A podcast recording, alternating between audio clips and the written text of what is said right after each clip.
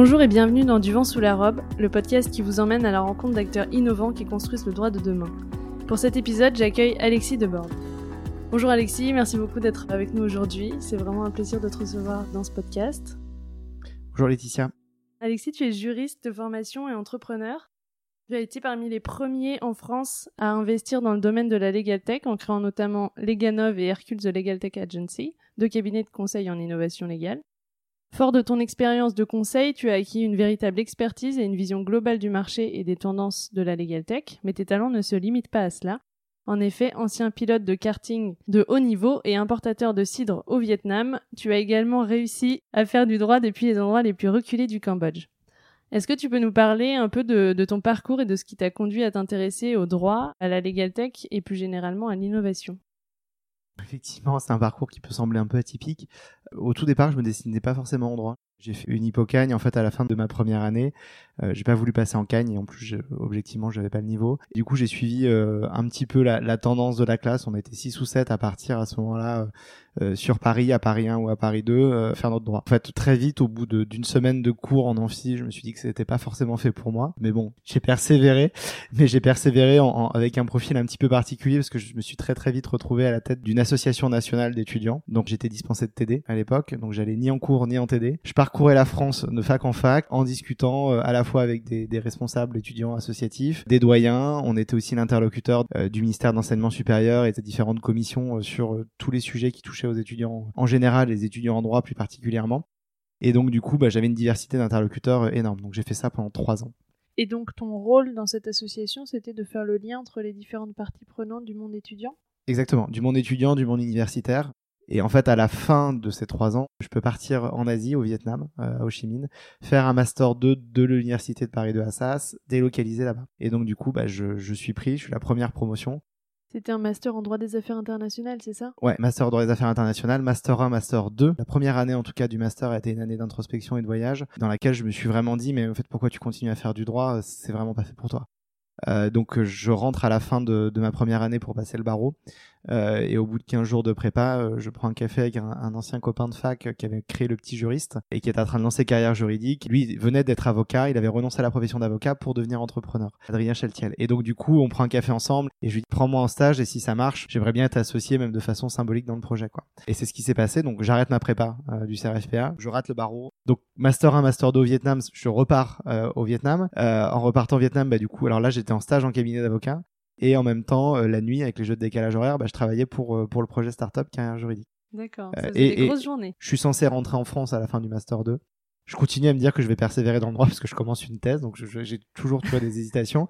À ce moment-là, bah, je continue un petit peu à hésiter. J'ai euh, ma petite amie qui est devenue ma femme, qui est prise en mission humanitaire au Cambodge, qui me dit bah je pars. Donc moi j'étais censé rentrer en France. Là je, je, déçois un petit peu mes associés des carrières juridiques, mais donc je, je, repars au Cambodge. Et en fait pendant pas un an mais huit mois je crois, je suis au Cambodge dans une petite maison euh, dans la jungle à deux pas des temples d'encore et je passe des appels. Donc j'étais principalement sur la prospection en plus. Donc je passe des appels avec des avocats, différents interlocuteurs plutôt de haut niveau pour leur vendre de la visibilité ou des solutions de marque employeur sur carrière juridique. Donc en fait c'est très drôle. Je me souviens d'une euh, anecdote où en fait euh, j'organise donc un, un, Skype avec un de nos prospects et le prospect au bout de 10 minutes me dit mais euh, vous avez un coq qui chante à côté de vous. et en fait on avait on avait effectivement bah, j'avais des coqs dans ma cour et et qui, qui mettait le bazar et je fais ouais je suis désolé je suis au Cambodge donc là le mec éclate de rire me croit pas et voilà donc je, je me suis retrouvé dans des situations un peu cocasses pour reprendre la suite du parcours, donc carrière juridique est revendue quand je rentre du Cambodge et je devais signer mon contrat de travail. Et en fait, je me rends compte que je vais pas du tout euh, matcher culturellement avec la boîte qui nous rachète. Et bon, ayant été au Cambodge, je faisais pas partie du deal indirectement. Et donc du coup, je décide de ne pas signer mon contrat de travail après.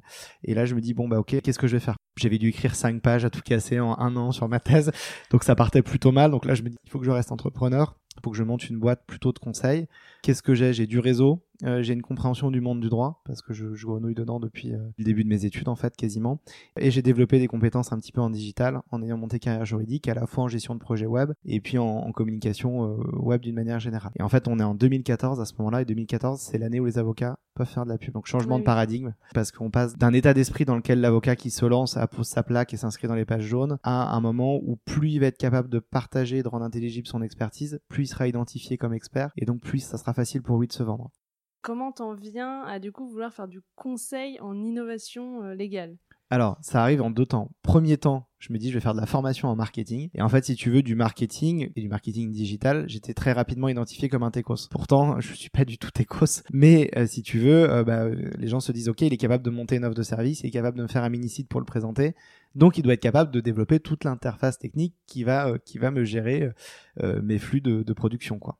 donc ça, non, je sais pas gérer, mais j'avais des demandes dans ce sens-là. Par contre, dès qu'on prend des missions tech, en principe, on ajoute un zéro à la fin du devis. Quoi. Donc, je, là, pas du gain. Je me dis quand même, euh, ça serait bien que j'arrive à traiter ça. Et je commence à envoyer des missions à une boîte qui s'appelle Contracteo pendant six mois. Et au bout de six mois, donc j'envoie une mission, deux missions, ça se passe super bien avec les clients en face. Et au bout de six mois, on se met autour de la table avec les associés de Contracteo. Donc eux, ils sont trois. Est-ce que tu peux présenter Contracteo du coup? Contracteo, bah, c'est l'entreprise qui est devenue Hercule, mm. dans laquelle je me suis associé après, euh, qui était une boîte tech qui réfléchissait finalement à la création de produits d'automatisation euh, d'actes, euh, essentiellement dans le secteur du social, dans un premier temps. Donc c'était comment j'automatise un contrat de travail. Et puis après, la deuxième branche qu'ils ont développée, c'était comment j'automatise une procédure d'embauche. Donc ça, c'était vraiment les deux premiers produits qu'ils avaient développés.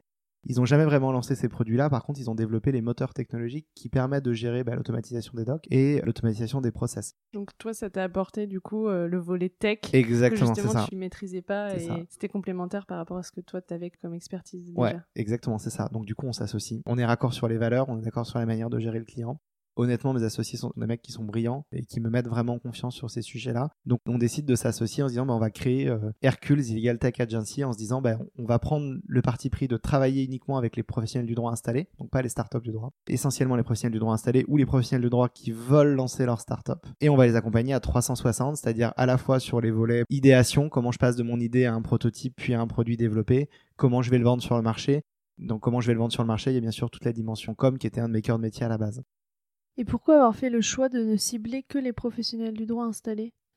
Parce que, bon, déjà, un, il y a une logique de montant. On est en tout début du marché de la tech. Donc, les startups qui se créent, euh, elles ont peu d'argent. L'argent qu'elles peuvent avoir, c'est de la love money. Il n'y a pas encore de fonds d'investissement qui s'y intéressent. Donc, euh, il y a peu d'argent côté startup. En revanche, côté cabinet d'avocats, côté institutionnel, on commence à s'intéresser à ce sujet-là et il y a plus de moyens. Donc, euh, il y a du moyen pour aussi s'acheter des produits sur mesure parce qu'il y a déjà un volume de clients. Donc, à ce moment-là, nos, deux types de clients clés, en fait, c'est soit des très gros qui ont les moyens de financer un plan d'innovation ou des cabinets de niche qui, par exemple, vont faire que de la franchise, que du divorce qui sont vraiment sur une verticale, qui génèrent un très très très gros volume de dossiers sur cette verticale-là, et donc qui ont les moyens de développer un outil et une expérience pour leurs clients véritablement sur mesure au point de vue produit. Quoi. Donc ça, c'est vraiment nos deux, nos deux cœurs clients. Donc c'est le business model qui vous a guidé aussi euh, vers ce choix de clients c'est le business model, c'est la réalité du marché, mm. parce que les startups n'auraient pas eu les moyens de se payer nos, enfin, sauf, sauf à faire des très grosses levées, mais si elles font des très grosses levées, en fait, elles internalisent, elles passent pas par une agence. Donc en fait, c'est la réalité marché aussi qui nous conduit à ça. Et puis nos réseaux respectifs, si tu veux. C'est-à-dire qu'on a déjà des réseaux auprès de ces très gros acteurs ou des plus petits qui sont sur des verticales et on a déjà créé de la confiance avec eux. Donc tu veux, assez naturellement, ils se tournent vers nous. Donc oui, il y a évidemment une réalité économique, il y a une réalité marché et puis il y a... Dans la continuité de ce que Il y a la continuité, ouais, exactement, des réseaux qu'on a. Et quelles ont été les difficultés que tu as pu rencontrer dans le montage, le développement de ton projet? À ce moment-là, je laisse de côté les Ganov. Enfin, les Ganov reste un organisme de formation mais qui travaille en partenariat avec euh, avec Hercule sur tous les projets. Donc les Ganov, c'était ma première structure. Et euh, ben, je me donne à 10 000% de Hercule. On fait grossir très très vite Hercule, avec, pour être très franc, euh, une difficulté, c'est qu'on est sur trois pôles d'activité qui ont des modèles économiques propres, hein, qui sont l'agence de com, le centre de formation, et on a des très gros projets, notamment avec l'EFB, je pense qu'on en reparlera après, et on a toute la partie tech. Et en fait, on est sur trois mini business units qui grossissent toutes les trois très vite. Et à un moment donné, alors moi ce que j'ai pas dit, c'est qu'aujourd'hui je, je viens en région PACA j'avais toutes mes équipes sur Paris, j'avais tous mes clients sur Paris, et qu'à un moment donné, c'était pas non plus la vie que j'avais envie de mener. Quoi. Premier point. Deuxième point, c'est que quand il y a trois business units en croissance, il y a des problématiques de croissance qui vont avec. Et à un moment donné, on s'est réunis en, très bonne entente hein, avec les quatre associés. On s'est dit bon bah euh, est-ce qu'on vit aujourd'hui? Est-ce que c'est vraiment ce qu'on voulait vivre? Et on s'est dit bon bah euh, pas forcément. Je pense qu'il faut qu'on réoriente notre modèle économique. Contractéo et Hercule vont se la même entité, hein, euh, vont se reconcentrer à fond sur la partie tech. Moi, je suis pas un techos, c'est ce que je disais tout à l'heure. Donc à ce moment-là, je me suis dit bon ok, on reste en super bonne entente, mais euh, moi je me remets à mon compte et je vais refaire de l'innovation, de la formation et du marketing, quoi, qui étaient mes cœurs métiers. Et donc c'est là que tu reprends ta première structure qui est Leganov, c'est ça? Exactement. Et c'est très récent en fait. Aujourd'hui, on continue à bosser en fait sur plein de projets ensemble, mais de façon beaucoup plus autonome et beaucoup plus légère aussi. Et est-ce que tu peux nous dire quel était ton objectif initial lorsque tu as créé Leganov et que tu t'es associé ensuite à Hercule? Et est-ce que cet objectif a évolué au fil de ton projet entrepreneurial? Alors, au tout début, quand je lance mon activité, je sais pas trop où je veux aller. Donc même si je me place même en 2014, un tout petit peu avant la création de Leganov, euh, ce qui m'a vraiment, euh, là où je me suis vraiment dit il y a un truc à faire, euh, en fait je fais une campagne Batona pour le barreau de Paris, qui est la campagne de David Gordon Criff, Hubert Flichy, on est en 2014, 2015 qui a été génial et c'est ce qui m'a donné la vision que j'ai eue pour Leganov pour répondre à ta question de départ. C'est finalement le fait de, en suivant le candidat partout, bah, j'ai fait des tas de rencontres avec lui, avec des managing partners de très gros cabs, de plus petits cabs, des premiers avocats qui quittaient la profession pour monter leur start-up. David était absolument fasciné par ces sujets-là. Alors il marchait sur la pointe des, des pieds parce que c'était un sujet qui politiquement était beaucoup plus compliqué en 2015 qu'il l'est aujourd'hui. Et donc on rencontre les mecs de demander justice, on rencontre, on rencontre tout le monde en fait même ceux qui sont très très mal perçus de la profession on discute avec eux et là je me dis en voyant à la fois le, mindset des managing partners des gros cabs ou des grands cabinets français c'est-à-dire qu'en fait qui sont euh, sur leur modèle classique ils ont tellement de toute façon souffert pour en arriver là où ils en sont aujourd'hui qu'ils veulent surtout pas que ça change ils n'ont pas envie d'entendre que leur modèle économique est en train de changer et que potentiellement l'organisation pyramidale des cabinets va pas tenir euh, à 10 ans. C'est un message qu'ils veulent pas entendre. Ça, remet en cause euh, tout ce qu'ils ont construit. Complètement. Donc d'un côté, si tu veux, j'ai ça. J'ai euh, l'écho d'une conversation que j'avais eue euh, en, incubateur quand j'étais chez Carrière Juridique où je discute avec les développeurs euh, du projet derrière nous et je leur raconte un peu mon quotidien d'un stage et qui me disent mais attends, en fait, tu passes ton temps à faire des copier-coller et à répéter des recherches qui ont déjà été faites 500 fois. Ils me disent bah nous notre job c'est dès qu'on répète un truc plus de trois fois dans une semaine, on l'automatise. Et je me dis ok, la différence de monde entre à la fois les managing partners qui ont cette organisation pyramidale avec du taux horaire pas du tout aligné sur les intérêts des clients et de l'autre côté ces développeurs qui nous disent bah, tout ce qu'on peut automatiser, on l'automatise, on déteste répéter des tâches. Et en fait, c'est le secret de la scalabilité. Quoi.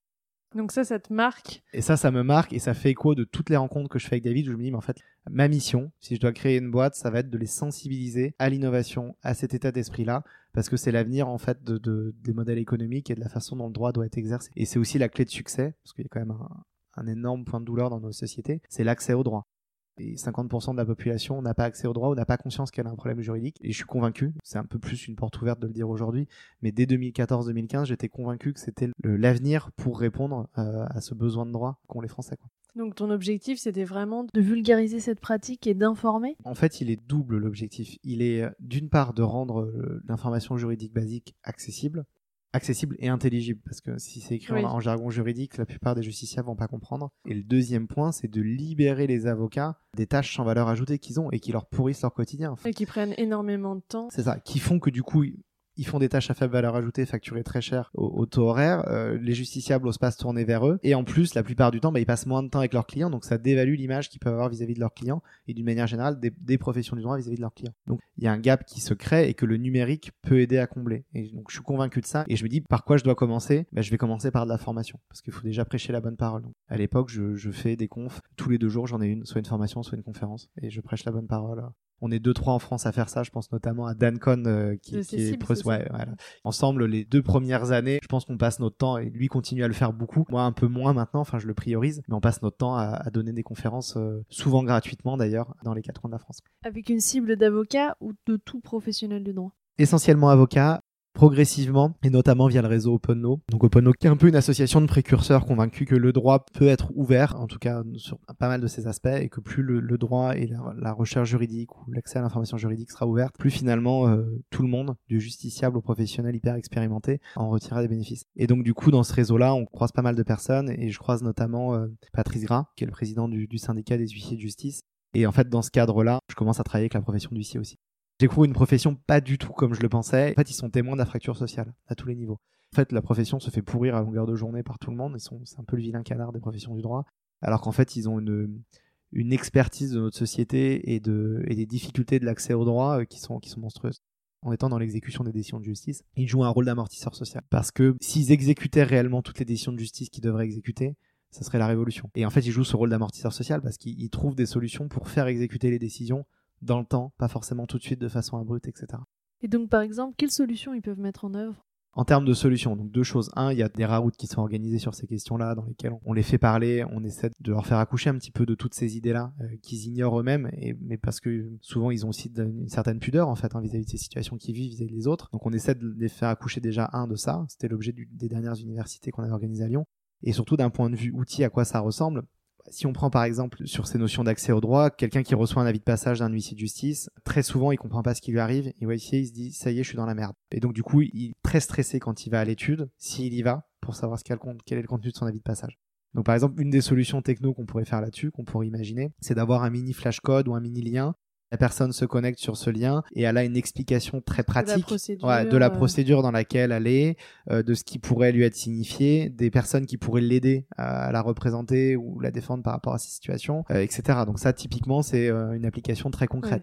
Euh, deuxième application très concrète, bah, dans ce rôle de vigie, euh, l'huissier arrive, il est obligé de faire des signalements. Par exemple, il, rentre chez des gens, il s'aperçoit qu'il y a un enfant qui est maltraité, une femme qui est battue. Qu'est-ce qu'il doit faire? Comment il doit se comporter? En fait, dès lors que c'est du pénal, ils ont une obligation de signalement. La réalité, c'est qu'aujourd'hui, quand un huissier déboule dans une gendarmerie pour faire un signalement, il n'est pas pris au sérieux, il perd une journée entière, etc. Donc comment on fait pour que à la fois l'huissier puisse ben, répondre à cette obligation légale qui est le signalement et deux surtout le faire directement auprès du bon service. Parce que parfois c'est la police mais on pourrait imaginer que c'est un corps intermédiaire. Oui. par exemple une association qui est capable de prendre en charge euh, les enfants maltraités euh, les femmes battues enfin euh, Prendre le relais. euh, exactement qui pourrait prendre le relais. et donc du coup là-dessus on pourrait imaginer une application dans laquelle le signalement se fait euh, de façon très très fluide. C'est une appli techniquement c'est très simple à faire mais on crée une, app qui permet de faire ce signalement. L'huissier bon, a fait sa mission d'officier public ministériel, euh, reprend sa voiture, euh, juste avant de reprendre sa voiture, euh, en trois minutes, il fait son signalement, et il sait derrière que euh, telle organisation, euh, telle euh, institution a, le signalement, et ensuite, euh, libre à elle de prendre le relais ou non. Mais en tout cas, il a fait son job. quoi. Et donc, toi, tu les accompagnes aussi dans la mise en œuvre de ces solutions, justement? Absolument. C'est-à-dire qu'en fait, on organise beaucoup d'événements, beaucoup de formations ensemble. Quand on organise ces événements et ces, ces formations, bah, en fait, on détecte différents besoins, différentes idées. Et après, l'enjeu, c'est comment j'arrive à passer de l'idée à quelque chose de plus concret, de plus tangible à montrer. prototype en fait, ou, euh, exactement, c'est ça. Donc, on a une méthodologie innovante qui permet de passer de, de cette idée à un prototype. Euh, C'est une méthode qu'on appelle le design sprint. C'est la méthode qui a été mise au point par Google Venture. C'est comment je passe d'une idée à un proto en 5 jours. Sachant que l'idée, c'est que le proto à la fin des 5 jours ait été testé. Pourquoi c'est génial? Parce que la plupart du temps, le monde de l'entreprise, a fortiori les professionnels du droit qui ont moins l'habitude des démarches innovantes, se disent j'ai une super idée du siècle, je vois exactement ce qu'il faut faire. Déjà, quand quelqu'un arrive en disant j'ai une bonne idée, souvent on commence par le démonter en lui disant mais en fait c'est quoi ton problème? C'est quoi la problématique? Oui, c'est ça, c'est de partir du problème qu'on euh, repart pour au problème, on s'assure que le problème est bien posé, parce qu'une bonne idée c'est d'abord un bon problème, donc on, on essaie de reformuler ce problème-là, on s'assure qu'il répond euh, à des véritables enjeux de marché, qu'en gros on n'est pas soit sur de la micro-niche, soit en fait sur un truc qui est trivial et que, que tout le monde est capable de résoudre autrement aujourd'hui. Et donc une fois qu'on a fait cette euh, analyse du problème, on rentre dans une phase, en fait il y a plusieurs temps dans le design sprint, il y a un premier temps, on, on comprend euh, les enjeux de l'idée, donc le problème, qui va utiliser potentiellement l'outil, et ainsi de suite. Donc, on a tout un travail de questionnement. Ensuite, on a un, un temps de ce qu'on appelle de divergence, c'est-à-dire qu'on va aller chercher plein d'exemples sur le web, on va commencer à gribouiller des trucs sur les papiers, à coller des, des- des pastilles C'est sur un les murs. brainstorm. Ouais, une sorte de brainstorm, mais, euh, mais très ouvert en fait. Sur la, la phase divergée, on est sur quelque chose de très très ouvert. Le jour 3, on converge, c'est-à-dire qu'on réunit toutes les bonnes idées de la partie divergée, ben, on essaie de les mettre dans notre, euh, dans notre prototype. Donc là, on dessine, on commence à dessiner véritablement, enfin un storyboard de notre application, qui est un parcours type en fait, hein, euh, que pourrait faire un utilisateur. Et euh, ben, ensuite, jour 4, euh, on a un designer qui, qui planche non-stop à fond la caisse pour sortir des maquettes. Et le jour 5, on le présente à des utilisateurs potentiels. Et comment vous trouvez vos utilisateurs potentiels? En fait, c'est c'est soit des utilisateurs professionnels du droit, euh, typiquement là sur les exemples de l'application d'huissier. Le deuxième exemple que j'ai cité là sur le côté euh, rôle de vigie, lanceur d'alerte auprès des bons corps intermédiaires. Euh, là, l'utilisateur c'est des huissiers essentiellement, donc c'est comment l'huissier peut avoir un truc qui qui fonctionne et qui passe le message et les bonnes informations aux bonnes organisations. Quand on est sur des utilisateurs justiciables ou entreprises ou institutions, on mobilise nos réseaux, on les fait venir euh, le, le dernier jour qui est souvent un vendredi. Et surtout, on leur demande de ne pas être bienveillant. Il n'y a rien de pire que la bienveillance. Il faut au contraire demander à des gens qui vous aiment pas et qui vont être très francs, enfin qui vous aiment pas, en tout cas qui vont- objectifs. ouais, qui vont être très très francs, soit qui vous connaissent pas, soit des gens qui, euh, qui sont très bruts de décoffrage. En fait, c'est là qu'on a les remarques les plus intelligentes. Et il n'y a rien de pire que de que d'avoir des remarques bienveillantes parce qu'en fait vous faites pas progresser votre produit vous perdez du temps et si tu veux l'avantage de ça c'est que si l'idée est mauvaise au bout de 5 jours bah, t'as passé 5 jours dessus ça t'a coûté un peu d'argent mais beaucoup moins cher que si tu avais dû le développer Euh, tu le mets à la poubelle et tu recommences donc c'est beaucoup beaucoup plus facile d'itérer de cette manière là et surtout ça permet d'être beaucoup d'aller beaucoup plus vite sinon si tu te dis j'ai une super idée tu vas rencontrer euh, trois agences de dev qui vont essayer de te demander de préciser ton idée donc déjà tu perds deux mois le temps de les sélectionner ensuite ils mettent 3-4 mois à développer le produit et au bout de 3-4 mois tu le testes sur le marché donc en fait tu as perdu plus de Et 6 puis là, mois tu peux te rendre compte qu'en fait, Et tu euh, il n'y a pas tu d'utilisateur. Il n'y a pas de besoin. T'as perdu beaucoup de temps, t'as dépensé beaucoup d'argent, donc qu'est-ce qui se passe en plus si ton idée est vraiment mauvaise, Mm. t'as envie de persévérer. Donc tu dis ouais mais ça marche pas, donc du coup faut que je fasse de la com. Donc des, des milliers d'euros en com, et si ton idée est mauvaise, de toute façon t'as perdu. Donc Ouais. euh, faut, faut juste la mettre à la poubelle et passer à autre chose. plus tu as consacré du temps en apprentissage ou en développement de quelque chose, plus tu as envie que ça marche, plus tu vas être attaché à cette idée et donc plus tu vas persévérer dans une mauvaise direction.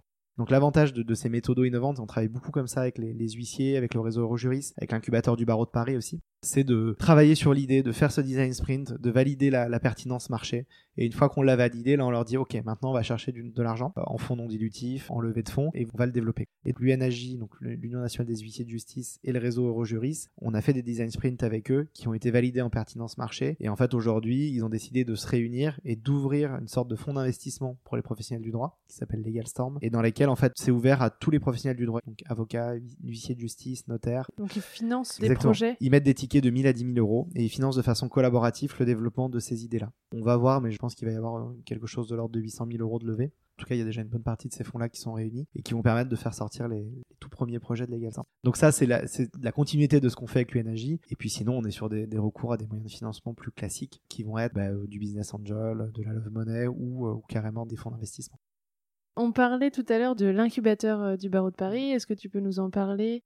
Alors ouais, l'incubateur du barreau de Paris. En fait, si tu veux, c'est une volonté politique de Marie Méperon, qui est le bâtonnier du barreau de Paris, jusqu'à la fin de l'année, et de son binôme euh, Basile Adair, donc le Visbat. Et si tu veux, le numérique était un point extrêmement important de leur programme de campagne. Et surtout, ils sont convaincus, et je partage complètement cet avis-là, que les professionnels du droit vont être les premiers acteurs de la legal tech. Pourquoi? Parce qu'en fait, la legal tech, c'est la technologie appliquée au droit. Donc, c'est pas d'un côté des startups, de l'autre les professionnels du droit. C'est le mélange des deux. C'est le mélange des deux. Et les professionnels du droit utilisent des outils techno depuis la nuit, enfin, pas depuis la nuit des temps, mais depuis 30 ans. Les éditeurs euh, juridiques. Les éditeurs juridiques, tout à fait, etc., utilisent la techno euh, appliquée à la, profession du droit. Donc, si tu veux, Marie-Aimée et Basile étaient convaincus, sont toujours convaincus que les professionnels du droit ont un rôle extrêmement clé à jouer là-dessus et qu'il faut les encourager dans cette démarche-là. Il y avait un incubateur qui existait depuis 2014 pour le barreau de Paris, mais qui est en fait juste un think tank. Et l'idée, c'était de se dire, bah, il faut qu'on aille plus loin, il faut qu'il y ait une réalité, il faut qu'il y ait une unité de lieu, il faut qu'il y ait des projets qui soient vraiment en train de se développer, et pas juste euh, du bruit et des conférences. Et donc, du coup, bah, on, va sélectionner euh, les quatre projets qui nous semblent les plus porteurs, qui ont un intérêt pour la profession d'avocat, et qui sont détenus majoritairement par des avocats, d'un point de vue capitalistique. donc, il y a bien ce critère-là de détention euh, majoritaire. Qui est, qui est tout à fait discutable, mais en tout cas, d'un point de vue politique, il était essentiel pour le barreau de Paris de, de maintenir. Euh, je pense que c'est pas forcément un facteur clé de succès que l'avocat soit à 51%. L'avocat pourrait tout à fait avoir 20% et apporter une super expertise pour le produit et que derrière ce soit géré par des développeurs ou par un DG. Mais euh, bon, c'est une volonté politique qui est ces 51%, ce que je peux comprendre. Je pense que c'est pas forcément le facteur clé de succès du projet. Et est-ce que tu penses que dans un projet de Legal Tech, il doit nécessairement y avoir un avocat ou un juriste euh, dans la structure? Alors, c'est une très bonne question. Je vais me permettre de faire un mini retour en arrière sur les travaux que j'avais menés au sein d'OpenLaw en 2016. Avant 2016, il y a d'un côté des braconniers du droit, qui sont en gros tous les mecs qui créent des startups, parfois des anciens avocats d'ailleurs. Qui sont assez mal perçus. Qui sont mal perçus et qui, globalement, c'est vrai, souvent, pas toujours, hein, mais souvent, en tout cas sur les startups qui, qui veulent aller sur le marché du droit, euh, ont une volonté de prendre un certain nombre de parts de marché aux professionnels du droit. Et puis de l'autre, il y a les avocats qui se disent, euh, oh là là, on vient faire du dumping, euh, ils pratiquent des prix qu'on sera jamais capable de pratiquer, euh, ils font du conseil juridique euh, alors qu'en fait c'est un périmètre qui nous est réservé, etc. Donc, tu veux, il y a d'un côté euh, des professionnels du droit assez réfractaires, assez, assez combatifs, assez agressifs vis-à-vis de ces legal tech, et puis de l'autre, tu as un certain nombre de startups qui effectivement ont des comportements un petit peu provocants vis-à-vis des avocats. Et donc en 2016, on se dit, bon, finalement, le problème est très mal posé. il faut pas avoir des réactions ni corporatistes, ni arrogantes de jeunes start de 20 ans qui va révolutionner le monde et qui prend tout le monde pour des cons.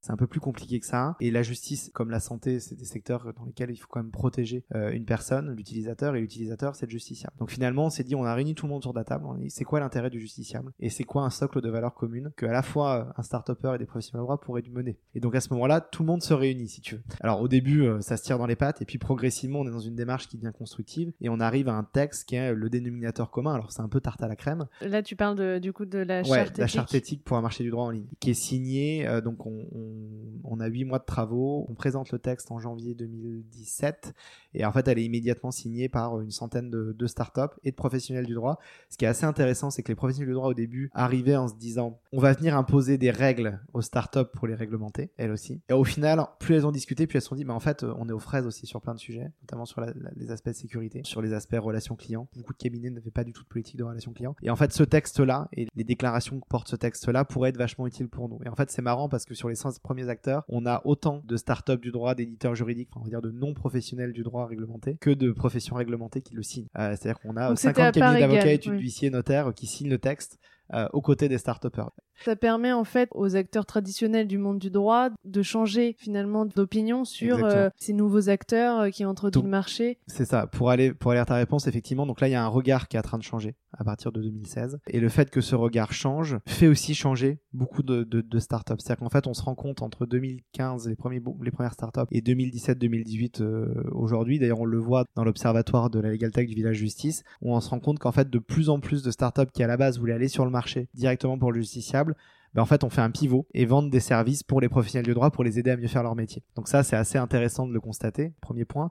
Et je pense que c'est lié vraiment à ce changement de regard, ce pivot qu'il y a eu en 2016, dont j'ai été témoin via nos travaux, mais qui est un mouvement qui est beaucoup plus général. Et le deuxième point, c'est qu'après, il y a aussi une prise de conscience à la fois des professionnels et des start-upers qui, les deux mondes ont besoin de se parler, ont besoin de communiquer, ont besoin de travailler ensemble. Alors, est-ce qu'il faut toujours un professionnel du droit au capital? Je pense pas. Par contre, je pense que aucune legal tech aujourd'hui, enfin aucune start-up du droit, aucun projet tech autour du droit peut être mené sans le concours en fait de ces professions du droit qui ont ben, un recul, une expérience plus solide. Quoi si tu regardes les startups du droit qui cartonnent aujourd'hui, que ça soit un Predictis, que ça soit un Legal Start, que ça soit euh, même un Demandé Justice finalement, je sais pas Capitalist Plan comment ils sont organisés, mais euh, derrière il y, a des avocats. Ces projets-là qui font du bruit, qui aujourd'hui ont un modèle économique qui gagne leur vie, parce qu'il y a aussi beaucoup de projets euh, qui font beaucoup de bruit, mais qui a pas encore de réalité économique. Quoi. ces projets-là qui ont décollé ont toujours eu à un moment donné des professionnels du droit dans la boucle. Oui, ce qui est assez logique parce qu'il faut quand même connaître le marché. Complètement. Et dans l'incubateur du barreau de Paris, est-ce que tu peux nous parler d'un ou deux projets innovants qui t'ont marqué? Moi, j'ai un projet l'année dernière qui m'a marqué. Je vais en prendre un cette année qui me semble particulièrement smart.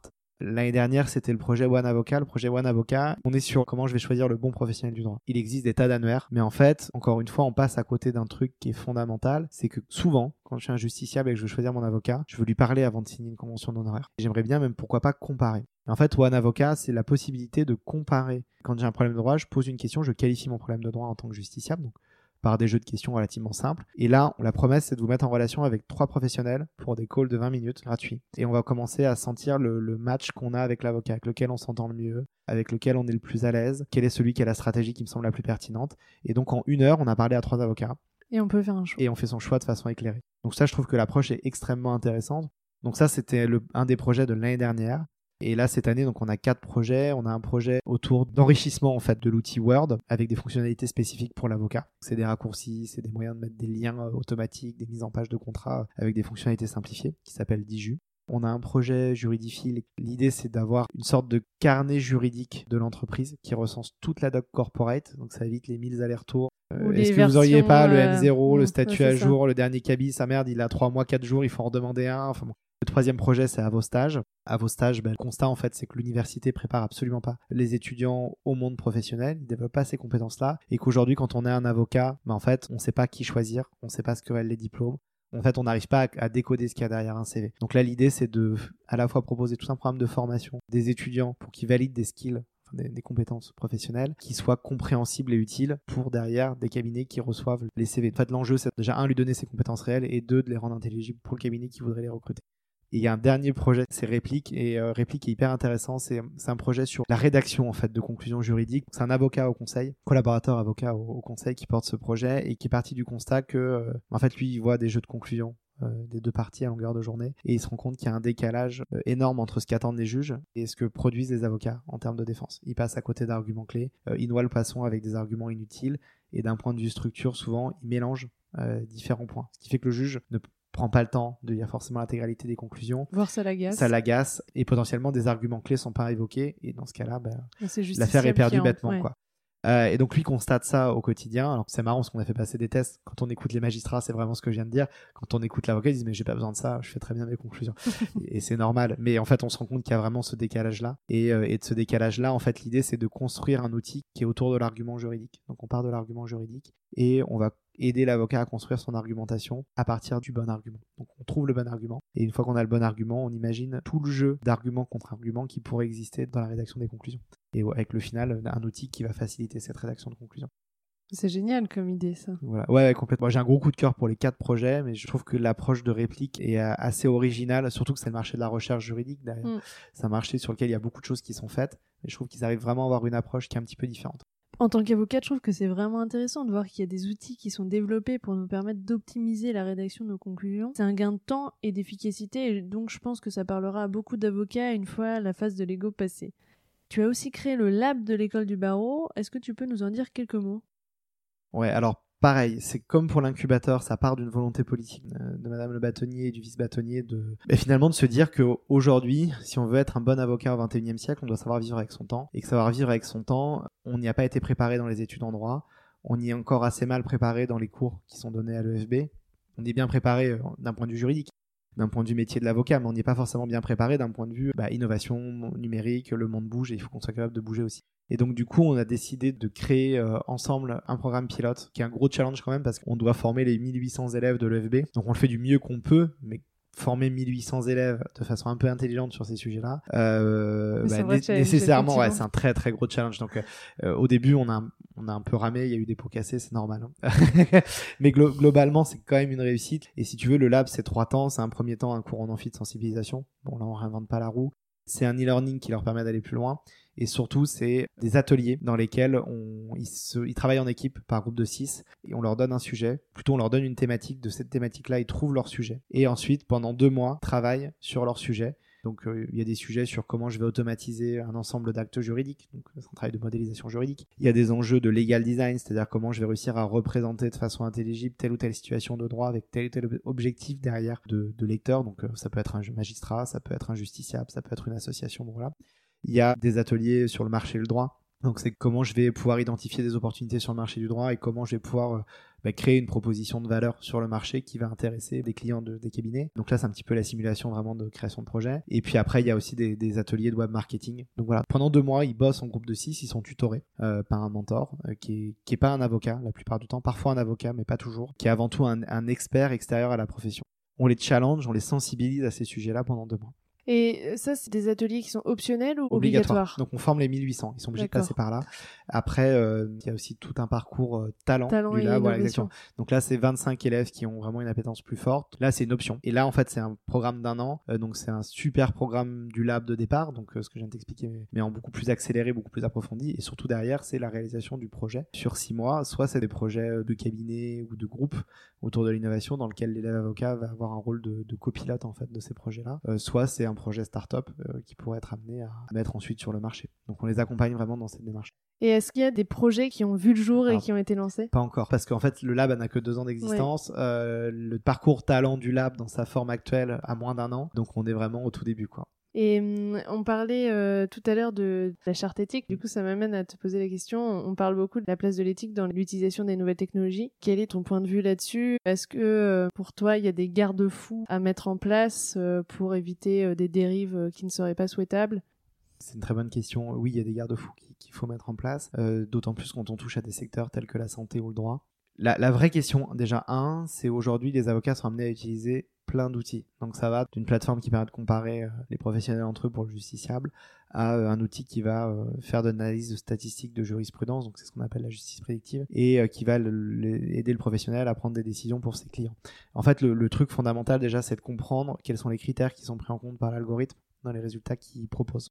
Donc ça, il faut une transparence. Je dis pas qu'il faut les lignes de code, mais je dis qu'il faut que l'entreprise soit très claire sur les critères qu'elle prend en compte pour fournir tel ou tel type de résultat. Donc ça, c'est un premier garde-fou, surtout quand on a un professionnel du droit éclairé, parce que ça permet d'éviter d'avoir des biais sur les résultats qui sont fournis. Puisqu'on parle de transparence, ça me fait aussi penser au projet jurismatique que tu as suivi avec l'ancien cabinet 1134, devenu Bold Avocat. Est-ce que tu peux nous en parler? Alors, sur, sur Jurismatic. J'ai pas directement travaillé sur le projet, mais je l'ai suivi de près parce qu'effectivement, euh, euh, au tout début, quand je fais mes premières formations, je l'ai fait avec Clarisse Beribi, qui est associée dans 134, qui est aujourd'hui euh, Bold. avocat, voilà. Et, Clarisse m'a beaucoup aidé, et je la remercie d'ailleurs, sur, sur tout le lancement de mon activité. Et si tu veux, eux sont tout tout début et se disent, ben, aujourd'hui, nos documents et notre savoir a une valeur décroissante qui va tendre vers zéro. Ça, c'est le constat. Pourquoi? Ben, Parce que aujourd'hui, la connaissance a une valeur qui va tendre vers zéro, l'expérience a une valeur qui tend vers zéro. Ça veut pas dire que ça n'a pas de valeur, mais ça a une valeur qui tend vers zéro. Et donc, du coup, partant de ce paradigme-là, eux, ils le constatent. Ça, c'est un truc qui est tiré du monde, du monde numérique en général. Leurs clients leur rabâchent ça à longueur de journée. Ils se disent très bien, c'est un choix qui est pas évident à prendre. On va mettre en ligne tous nos templates d'actes et on va le mettre sur un site tiers qui va pas être le site 1134, on va le mettre sur le site jurismatique. Et en fait, là, il se passe un phénomène. en, 2014, aujourd'hui, c'est un peu plus courant de réfléchir comme ça. Mais on est en 2014. Et là, ce qui se passe, c'est qu'il euh, y a, je crois, 5 ou 6 000 téléchargements d'actes en l'espace de deux mois. Et phénomène assez marrant, en fait, les, les, les qui téléchargent le droit, donc sont un peu arrogants, bah, de toute façon l'avocat sert à rien, passez-moi le template, je complète les trous et basta. Et en fait, là, l'entrepreneur qui télécharge son acte, qu'est-ce qui se passe? Bah, Il commence à compléter ces, trucs, et là il se dit merde, euh, ah ouais, mais moi je veux lever des fonds, euh, comment ça se passe sur la propriété.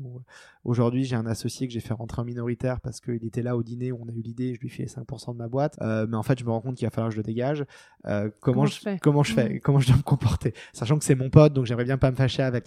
Donc en fait, ils se rendent compte à ce moment-là, à la lecture des statuts, soit ils comprennent rien sur certaines clauses, soit euh, en fait, ils, ont des questions qui arrivent, ils n'ont pas les réponses. Ils savent pas comment le formaliser dans un pacte d'associés. Ça crée, si tu fais un phénomène d'aspiration, donc du coup, bah, ça crée déjà un, tu collectes énormément d'informations sur potentiellement des prospects euh, pour le cabinet. Et deux ils viennent à toi parce qu'en fait ils téléchargent les actes ils les lisent ils comprennent pas. Et là ils se rendent compte en fait de l'intérêt de l'avocat donc il y a cette prise de conscience. Et aujourd'hui, le marché de l'entreprise a un énorme problème de prise de conscience de son besoin de droit. C'est-à-dire que l'entrepreneur, euh, déjà, il a souvent une allergie euh, administrative. Alors il le fait, mais c'est un truc qui le saoule et, au juridique. Et il n'a pas conscience en fait qu'il se met parfois en danger, qu'il y a une réforme qui est passée, qui l'oblige à se mettre en conformité RGPD, mm. euh, en conformité loi Pacte pour demain et ainsi de suite. Et il se, il se rend pas compte qu'il est aussi concerné.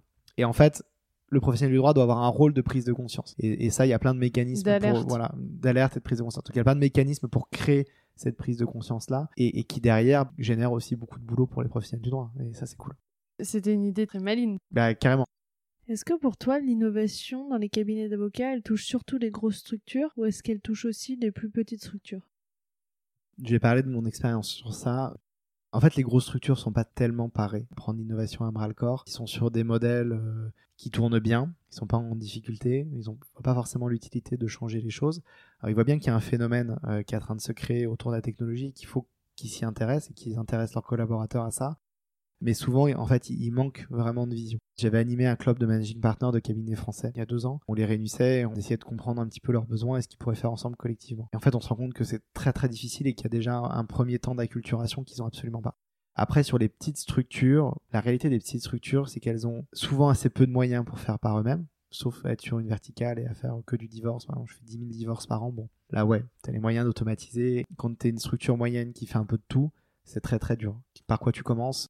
Souvent, du coup, tu utilises des outils sur étagère qui sont souvent d'ailleurs très bien et qui font le job. Hein. Mais il faut les prendre en main, il faut les paramétrer. Il faut, quand tu as 5 SP ou 5 avocats dans ton cabinet qui font 5 trucs qui n'ont rien à voir, comment collectivement tu arrives à entraîner tout le monde euh, dans ta direction? Parce que toi, tu as envie d'acheter un outil qui va te permettre, j'en sais rien, d'automatiser tes actes ou d'améliorer tel ou tel type de, de pan de ta production. Ça va coûter, j'ai n'importe quoi, 10 000 euros par an comment tu le justifies auprès de tes associés qui disent mais ça sert à rien, ça va te servir qu'à toi et en plus on sait même pas si ça va te rapporter de oui, l'argent. Parce que chacun a des besoins différents. Voire tu vas moins facturer parce que tu vas aller plus vite. On, a, encore ce genre de réflexe là. Donc là-dessus, il y a des blocages politiques au sein des CAB et puis il y, a des, il y a des enjeux de moyens pour les plus petites structures. Et le problème c'est le temps.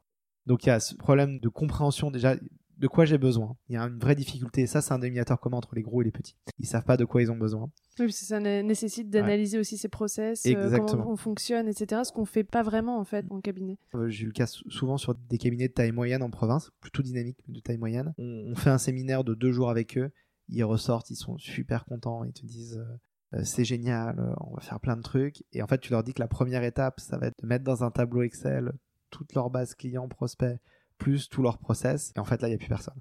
Pour ça, c'est le point de départ. Si tu fais pas ce travail-là, tu peux rien faire après. Si tu veux vraiment sérieusement faire le job. Parce qu'ils n'ont pas le temps, parce qu'ils voient ça comme une montagne? Exactement. Et parce qu'ils prennent pas le temps de le faire, parce qu'ils euh, n'ont pas cette information-là et que ça leur demanderait de passer deux ou trois week-ends dessus pour, le, pour faire ce tri-là, et du coup ça se fait jamais, ça marche pas. Donc ça c'est un gros point de douleur, mais qu'on retrouve chez les petits, chez les gros. Bah, les gros en fait c'est pas à l'échelle d'un associé, c'est à l'échelle d'un département, mais il y, y, a le même enjeu. Quel est le facteur clé de succès alors? Le gros facteur clé de succès, c'est d'avoir la vision de la direction dans laquelle on veut aller, d'avoir conscience de là où on est aujourd'hui. Donc euh, il y a un point bas et un point haut qui est le sommet qu'on veut atteindre, et de pas essayer directement d'aller chercher le sommet, mais vraiment de construire l'escalier et d'avancer tout petit à petit et de trouver des marches dans lesquelles on va avoir une satisfaction pour toutes les équipes. Plutôt que de se dire qu'on va faire un tableau Excel sur tous les process du cabinet, c'est se dire bah, quel est le process le plus fréquent? Euh, ok, c'est celui-ci, on le répète 40 euh, fois par an. Et ben, on va travailler sur ce process-là et on va regarder dans cette chaîne-là tout ce qui relève vraiment de la valeur ajoutée pure et dure et tout ce qui relève de tâches chronophages. Tout ce qui relève de tâches chronophages, tu les classes et tu te dis qu'est-ce qui est le plus facile à automatiser. Et, puis tu les prends une par une. Tu les prends une par une et en fait tu saucissonnes ta prestation juridique. Et en fait dans, dans ce saucissonnage, tu as quelques parts qui valent vraiment le taux horaire de l'avocat et tout le reste tu te dis comment je peux réussir à le produire pour moins que mon taux horaire. Soit plus vite, soit moins cher. Et alors là, ils se disent, ok, mais euh, bah, je vais perdre une partie de ma facturation. Justement, j'allais te poser cette question. C'est ça. Mais en fait, derrière, l'enjeu, c'est un, bah, vous allez créer de la satisfaction client. Si vous, vous le faites et que les autres le font pas, bah, vous allez forcément avoir d'autres dossiers. Et deux, vous allez avoir du temps pour prospecter, vous vendre en tant qu'expert. Améliorer la relation client amé- ouais, amé- passer du temps avec vos clients, discuter avec eux, les comprendre, créer de nouvelles offres de services et réfléchir à un projet d'entreprise et pas juste à une entreprise d'experts. Ça revient à une question que je voulais te poser. Souvent, en cabinet, euh, ou même euh, les professionnels du droit de manière générale te demandent euh, Ok, mais enfin, pourquoi il faudrait absolument que j'innove Qu'est-ce que ça va m'apporter concrètement? Donc, si je résume, c'est un gain de temps, un gain en termes de réputation et de fidélisation de la clientèle. Et puis pour soi aussi, on passe plus de temps à faire des choses plus intéressantes avec plus de valeur ajoutée. Alors, c'est ça. En fait, il y a plusieurs catégories. Il y a le profil euh, avocat à l'ancienne qui veut pas en entendre parler. Bon, lui, par la force des choses, il va être obligé de s'y intéresser quand même. C'est le sens de l'histoire. Je veux dire, euh, on est encore, je pense, sur un mouvement dans lequel euh, on peut se permettre de pas forcément être à fond dans ce mouvement de numérisation. Mais la réalité, c'est que de toute façon, on n'a pas le choix. C'est le sens de l'histoire et ça va aller crescendo. Ensuite, il y a le mouvement des avocats entrepreneurs qui voient effectivement des opportunités business, de relations clients euh, et qui se disent j'étais avocat, je commençais à m'ennuyer dans mon métier et là on me donne l'occasion d'être sur un marché qui est concurrentiel, qui bouge très vite et donc on me demande de devenir un entrepreneur. Et donc c'est génial parce que euh, je peux me revendiquer entrepreneur du droit.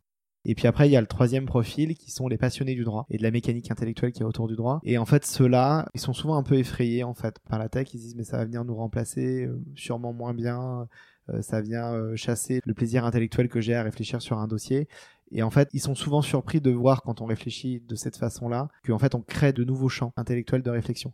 Soit parce que les jeux de données avec les, ou les outils avec lesquels ils vont travailler vont leur permettre d'avoir une vision différente en fait de leur métier. Ce côté avocat augmenté, euh, on, on a une vision plus macro, ça permet d'aller plus loin dans le conseil et c'est vrai. Et surtout, même un avocat passionné de droit qui commence à automatiser une procédure rentre dans une mécanique intellectuelle qui est nouvelle et qui consiste à se dire, OK, dans une procédure, dans un acte, en fait, il y a des jeux de variables. Quelles sont ces variables? Comment je les classe? Quelles sont les règles qui font qu'une variable va interagir avec une autre? Donc là-dessus, c'est bien sûr les lois, les jurisprudences, mais c'est aussi toute l'expérience acquise en tant que professionnel. Et en fait, cette mécanique intellectuelle de réflexion, souvent les passionnés de droit, en fait, se piquent au jeu et s'éclatent véritablement là-dedans. Donc euh, ils sont assez réticents au début et en fait, ils se rendent compte que, un, ça ouvre des nouveaux champs d'analyse, et deux, ça leur permet de penser, de décortiquer la manière dont ils intellectualisent le droit et leurs intuitions. Et en décortiquant ça, finalement, bah, c'est passionnant aussi d'un point de vue réflexion. Tu disais, ils se prennent au jeu, ça leur plaît, mais comment on fait pour que l'essentiel des professionnels du droit se mettent en action et fassent ses premiers pas? Bah, plusieurs axes. En fait, euh, déjà un, il y a le mouvement du marché. Je pense que de plus en plus, en fait, les justiciables, les entreprises vont attendre ça de la part de leurs avocats. Et donc, eux vont créer le mouvement. On s'en rend compte, euh, il y a un, gros événement annuel de la Legal Tech qui s'appelle le Salon de la Legal Tech. Le premier salon de la Legal Tech, c'était un truc de micro-initiés, on était une centaine, et c'était vraiment les précurseurs. La deuxième année, on a commencé à avoir beaucoup d'avocats curieux. La troisième année, l'année dernière, on a vu énormément de directions juridiques. Pourquoi c'est intéressant? Parce qu'en fait, on se rend compte que les clients des avocats, alors les directions juridiques, c'est Mm. un client qui est déjà sensibilisé au droit, qui sait de quoi il parle, etc., mais s'intéresse à ces sujets-là. Et si eux s'intéressent à ces sujets-là, par la force des choses, les cabinets d'avocats, pour rester sur eux, ou même les huissiers, enfin toutes les professions du droit vont être obligées de s'y intéresser aussi. Donc ça, c'est le mouvement général. Et si on l'applique au justiciable, ça va être la même chose. Un consommateur de droit va attendre le même niveau de réactivité, le même niveau d'ergonomie de son avocat que de n'importe quelle société de service qu'il utilise pour commander à manger, etc. Euh, donc voilà, donc ça c'est le sens vraiment de l'histoire. Ensuite, il y a un mouvement qui est en train de se créer, qui est bloquant en fait, qui est dommage, c'est de recréer un entre-soi autour de la Legal Tech. Aujourd'hui, le mouvement de la Legal Tech, c'est un écosystème qui doit se nourrir du monde de l'innovation en général et qui doit pas être juste un entre-soi d'avocats start-upers ou de créateurs de start-up du droit. Je pense que c'est une énorme erreur et en fait, ça casse la curiosité, ça casse les, les véritables euh, enjeux de l'innovation qui sont euh, la curiosité générale d'aller voir ce qui se passe dans d'autres pays. Alors ça encore, on peut le faire, mais surtout dans d'autres secteurs d'activité. C'est extrêmement important d'être curieux. C'est parce que l'avocat va développer cette curiosité-là pour l'innovation, d'une manière générale, qui va avoir des idées d'application pour son cabinet. Et après, il y a le passage à l'acte. C'est comment tu arrives à, à dire, OK, des idées, tout le monde peut en avoir. Elles sont plus ou moins bonnes. Plus on va s'inspirer de ce qui se passe ailleurs, plus on, plus on va être bon. Mais après, comment je rentre en action? Et là, vraiment, c'est de commencer petit et c'est d'aller étape par étape. Peut-être que la première étape, en fait, c'est juste de structurer un tableau Excel pas trop mal fait euh, de la manière dont on gère ses dossiers. Et c'est ce qu'on disait tout à l'heure. Mm. C'est peut-être ça la première étape. C'est pas essayer de créer un outil. Commencer petit et, et par contre, d'en faire toutes les semaines. C'est-à-dire se dire, je bloque une heure par semaine où je teste un truc. Je teste un outil, je mets en place mon tableau Excel, euh, mais ça se fait dans le temps. C'est pas un rush de deux jours et après euh, j'ai coché ma case pour l'année. C'est vraiment une constante euh, et du temps qu'il faut y consacrer constamment. Que ça devienne un rendez-vous récurrent. C'est ça. On essaye euh, petit à petit euh, de mettre en Mm. place différentes choses. Et on parlait euh, de la pluridisciplinarité. Est-ce que pour toi c'est quelque chose d'essentiel? Est-ce que selon toi il devrait être possible de créer des structures hors euh, start-up où euh, des cabinets d'avocats puissent s'associer avec des professionnels qui ne sont pas des professionnels du droit? Alors, au-delà d'Interpro, en fait, c'est les règles déonto de la profession. La déontologie, elle est fondamentale avant tout pour protéger le justiciable. Et ça, je rejoins complètement le discours des ordres à ce niveau-là. En revanche, la déontologie, elle doit aussi vivre dans son temps. Et euh, au XXIe siècle, le marché du droit est un marché concurrentiel. À partir de là, ça veut dire quoi? Ça veut dire qu'il faut donner les mêmes armes à tous. Une start-up qui se crée dans une forme non cabinet d'avocat peut lever des millions d'euros pour arriver à ses fins. Un cabinet d'avocat ne peut pas le faire. Du coup, ça crée une distorsion dans la, dans la concurrence. Exactement ça crée une asymétrie et je trouve que c'est dégueulasse pour les professionnels du droit et je ne comprends pas qu'on ne puisse pas encore ouvrir des capitaux extérieurs pour, pour les cabinets d'avocats. Ça, c'est ma vision un peu générale du sujet. Il y a plein d'autres règles déonto qui, qui marchent sur la tête, notamment sur la question du partage d'honoraires ou de l'apport d'affaires. Dès lors que tu es sur un marché concurrentiel, il faut permettre à tous les acteurs de travailler à armes égales c'est pas le cas aujourd'hui. Et après, il y a la question de, euh, l'interpro en tant que tel. Depuis 2015, effectivement, euh, bah, il y a une possibilité ouverte de s'associer entre professionnels de droit du chiffre. Euh, la réalité, c'est que ça va très lentement parce que c'est très compliqué de fusionner deux structures existantes qui ont leur propre mécanique, qui ont leur propre process et de leur dire maintenant on va travailler ensemble. Donc ça, c'est très brutal et ça marche pas. Par contre, ce qui fonctionne et ce en quoi je crois beaucoup, c'est euh, la construction de structures interpro sur des offres très précises. Par contre, fusionner complètement euh, des cabinets d'avocats avec des experts comptables, c'est très compliqué. En revanche, c'est fondamental pour le justiciable à terme. Donc, encore une fois, je suis convaincu que c'est le sens de l'histoire. On le voit, euh, il y, a des projets qui vont en ce sens-là euh, d'interpro qui sont très intéressants, sur, un petit peu sur le modèle des maisons médicales dans les déserts l'équivalent des déserts médicaux qui sont les déserts judiciaires, qui consiste à réunir ben, les professionnels du droit et du chiffre autour d'un même lieu et de les forcer à travailler ensemble. Et donc Derrière, ils sont identifiés en tant que tels par le justiciable et ils peuvent switcher immédiatement euh, de l'huissier à l'avocat, de l'avocat à l'expert comptable et ainsi de suite. Et tout le monde travaille ensemble. Ça, je pense que c'est des démarches de proximité qui sont intéressantes. Puis après, ben, il y a l'exemple de l'offre de service que je prenais. Et si tu étais législateur ou membre d'un ordre, qu'est-ce que tu changerais pour permettre à la Legal Tech de décoller? Je crois que vraiment, aider les professionnels à y voir plus clair sur quels sont les outils vraiment pertinents pour la profession ou non, qu'est-ce qu'ils apportent, et ainsi de suite. Donc ça, ça peut passer par un label. Il y a des projets en ce sens importés par le CNB, par le barreau de Paris. Il y a tout un axe sur encourager vraiment ceux qui veulent aller plus loin et les aider à financer un certain nombre de choses. Je lance ça comme ça en idée. Euh, la Carpa, par exemple, euh, derrière, c'est comme un fonds d'investissement en termes de gestion. La Carpa gère des millions d'euros. Euh, potentiellement ces millions d'euros-là, on pourrait tout à fait se dire qu'il y a un fonds de dotation à l'innovation dans le monde du droit qui va aider des professionnels ou d'ailleurs des ordres hein, à porter des projets innovants pour ses membres. Et puis après, il y a tout un enjeu autour de la déontologie. Et là, je pense qu'il y a énormément de conservatisme encore et c'est terrible. Évidemment, il y a des règles qui sont intangibles sur le secret professionnel, sur la délicatesse, en bref, tous les grands principes de la profession d'avocat ou de la profession d'huissier. Ils ont aussi des règlements intérieurs euh, à ce niveau-là. Mais en tout cas, euh, il faut pouvoir donner ces professionnels du droit les mêmes armes que les sociétés privées, sinon ça sert à rien de continuer en fait. Et il n'y a que comme ça qu'on permettra véritablement aux avocats d'être des entrepreneurs du numérique, de créer des cabinets de croissance comme il y a des entreprises de croissance qui existent dans le monde du numérique. Donc ça c'est fondamental et tant que ça n'aura pas été créé, tant qu'il n'y aura pas une vraie volonté politique, ça va coincer. Comment tu imagines le droit de demain et quelles nouvelles compétences penses-tu que les professionnels du droit devraient acquérir? La capacité à travailler avec d'autres types d'acteurs, c'est ce que je te disais un petit peu, mais ça c'est fondamental. Donc, un, travailler leur curiosité, comprendre et s'intéresser aux méthodologies innovantes et les mettre en œuvre au sein de leur cabinet. Et puis, euh, pas avoir peur d'investir et de travailler avec d'autres corps métiers. Et quel conseil tu donnerais à un avocat ou professionnel du droit, jeune ou moins jeune, qui voudrait convaincre ses associés ou patrons réfractaires de moderniser leurs pratiques? Alors, deux choses. Déjà, un conseil général que je donnerais à un jeune confrère, c'est de pas avoir peur. Il y a beaucoup beaucoup de facteurs bloquants du ah oui mais si je fais ça je peux pas. Si je fais ça je vais créer des jalousies, des inimitiés au sein de la profession. Donc j'y vais pas. Donc déjà ça euh, no way vous n'avez pas le droit aujourd'hui globalement. La profession c'est quand même beaucoup libéralisé. Euh, vous pouvez faire beaucoup de choses. Donc allez-y n'ayez pas peur d'entreprendre et d'essayer des choses. Ça, c'est le premier point. Le deuxième point par rapport aux freins qu'il peut y avoir en interne, il y a deux types. Il y a le réfractaire, vraiment, euh, non, ça changera pas, c'était mieux avant. Bon, celui-ci, il n'y a que le temps et la démonstration réel que ça va marcher qui pourra lui, faire penser le contraire. Donc euh, bon, s'il est top décideur, je pense que le meilleur truc, euh, c'est de partir du cabinet et de, de, de, trouver une structure dans laquelle vous allez pouvoir vous épanouir. Si vous êtes un ensemble à décider, c'est de dire faites-moi confiance, laissez-moi essayer et faire. Et de leur montrer, et de leur montrer voilà, et de leur démontrer de faire et qu'est-ce que ça peut leur progressivement, voilà, ce que ça peut apporter. Après, il y a un deuxième truc, c'est que l'innovation, ça met du temps aussi souvent à payer et on en voit les effets qu'au bout de, plusieurs mois voire années. Et très souvent on a des cabinets ou des avocats qui veulent un effet immédiat. Ils sont impatients ce qui est normal hein, mais ils se disent ok très bien je mets 10 000 euros pour payer un expert pour refondre tel ou tel aspect ou pour prendre un logiciel Ils attendent un retour d'investissement. Et ils attendent quasi retour immédiat. immédiat. Alors Mm. qu'en fait, le moment où on a investi, c'est le moment où ça commence en fait. Et on en mesurera les effets qu'après. Il faudra probablement faire des investissements en plus. Donc ce qu'il faut, c'est vraiment sensibiliser les réfractaires sur le fait que c'est une démarche nécessaire, c'est le sens de l'histoire, et que deux, ça va prendre du temps, et qu'il faut y croire, et qu'il y aura forcément des pots cassés. Et qu'il faut peut- persévérer. Ouais, quand on innove, véritablement, on casse des choses. Quand on innove bien. Euh, et en cassant des choses, bah, euh, parfois c'est parce qu'on se plante, parfois c'est qu'on casse des choses sur le modèle existant et que ça a un impact. Donc il faut essayer de les anticiper. Mais il faut en avoir conscience. Et je pense qu'il faut pas mentir aux réfractaires parce que sinon c'est le meilleur euh, moyen. Si vous êtes un collaborateur, qu'on vous fait confiance sur des aspects innovants du cabinet, ne mentez pas. Identifiez le pire, partagez le pire. Comme ça derrière vous pourrez pas décevoir aussi. Donc je pense que c'est clé. Et quelle perspective d'évolution du marché de la legal tech tu vois dans l'avenir? Il y a toujours un phénomène de cloche sur les nouveaux marchés. Bon, déjà, un, ce qui est génial, c'est que c'est un, un des derniers marchés à se transformer. Donc, c'est un marché qui est pas encore mûr. Il y a beaucoup, beaucoup, beaucoup de choses à faire. Avec des acteurs qui sont très en retard. À ces acteurs-là qu'il qu'il appartient de prendre une grosse partie des sujets. C'est les professions réglementées. Et le deuxième point, bah, c'est que ce phénomène de cloche fait qu'il y a énormément d'acteurs qui arrivent sur le marché. On était, il y avait 15 legal tech en 2013. Il y en a, peut-être 200 maintenant en France.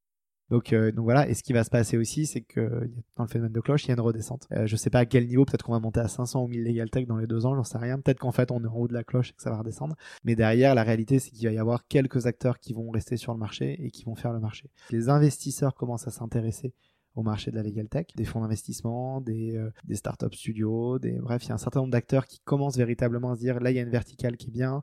Euh, si je réfléchis en termes d'investissement, les tickets sont beaucoup moins élevés que dans la fintech, ça spécule beaucoup moins. Donc euh, donc si je me plante pas dans, mes choix, potentiellement je vais faire des bons coups. Et si on intéresse des investisseurs, ben, on va ajouter de l'argent sur le marché. Si on ajoute de l'argent sur le marché, naturellement, ça va l'aider à atteindre sa maturité plus rapidement. Et sur quelle note tu voudrais finir?